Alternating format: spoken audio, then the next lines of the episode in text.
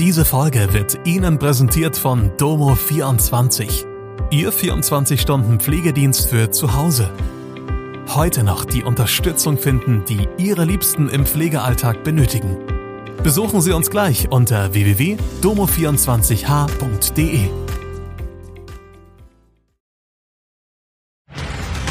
Hallo, das sind die Nachrichten aus Mannheim und der Region. Der geplante Neubau der Mannheimer Stadtbibliothek in N2 wird keine Tiefgarage haben. So steht es in einer Vorlage der Stadtverwaltung für den Gemeinderat. In N2 befindet sich derzeit noch ein Parkhaus, das für den Neubau abgerissen werden muss.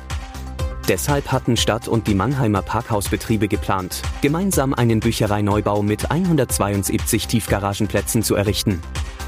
Nun wollen die Parkhausbetriebe wegen der gestiegenen Baupreise aber aus dem Projekt aussteigen. Laut der Vorlage beziffert die Stadt die Baukosten aktuell mit 74,5 Millionen Euro. Der Gemeinderat soll nun beschließen, dass die Planungen vorangetrieben werden.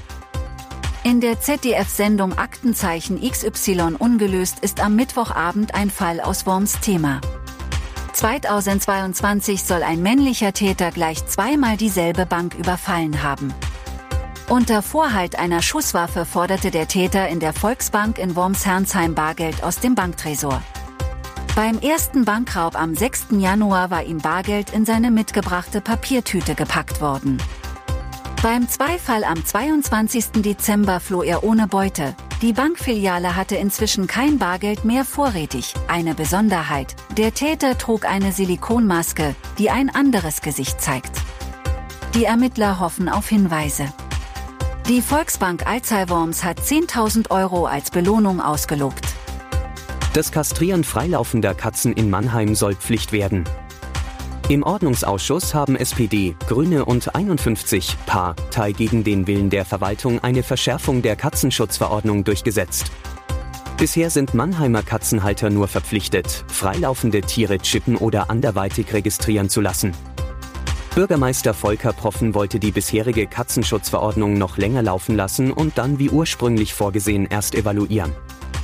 Nutrias breiten sich in Baden-Württemberg rasant aus. Allein die Zahl der 2021 und 2022 erlegten Wildtiere liegt nach Angaben des Landwirtschaftsministeriums bei etwa 3900 Exemplaren, wobei ein ansteigender Trend deutlich erkennbar sei. Die invasive Art tummelt sich den Angaben des Ministeriums zufolge vor allem in der Oberrheinebene, dem Kraichgau und in der Region rund um den Bodensee, wo mildes Klima vorherrscht. Wie schnell die Ausbreitung vonstatten gehe, lasse sich auch an der wachsenden Zahl von Gebieten ablesen, in denen die biberähnlichen Tiere gesichtet worden seien. Zwischen 2006 und 2016 hätten sich die Vorkommensflächen um 81 Prozent vergrößert, heißt es im Wildtierportal Baden-Württemberg. Inzwischen werden Nutrias längst konsequent bejagt. Das war Mannheim Kompakt. Jeden Montag bis Freitag ab 16 Uhr auf allen gängigen Podcast-Plattformen.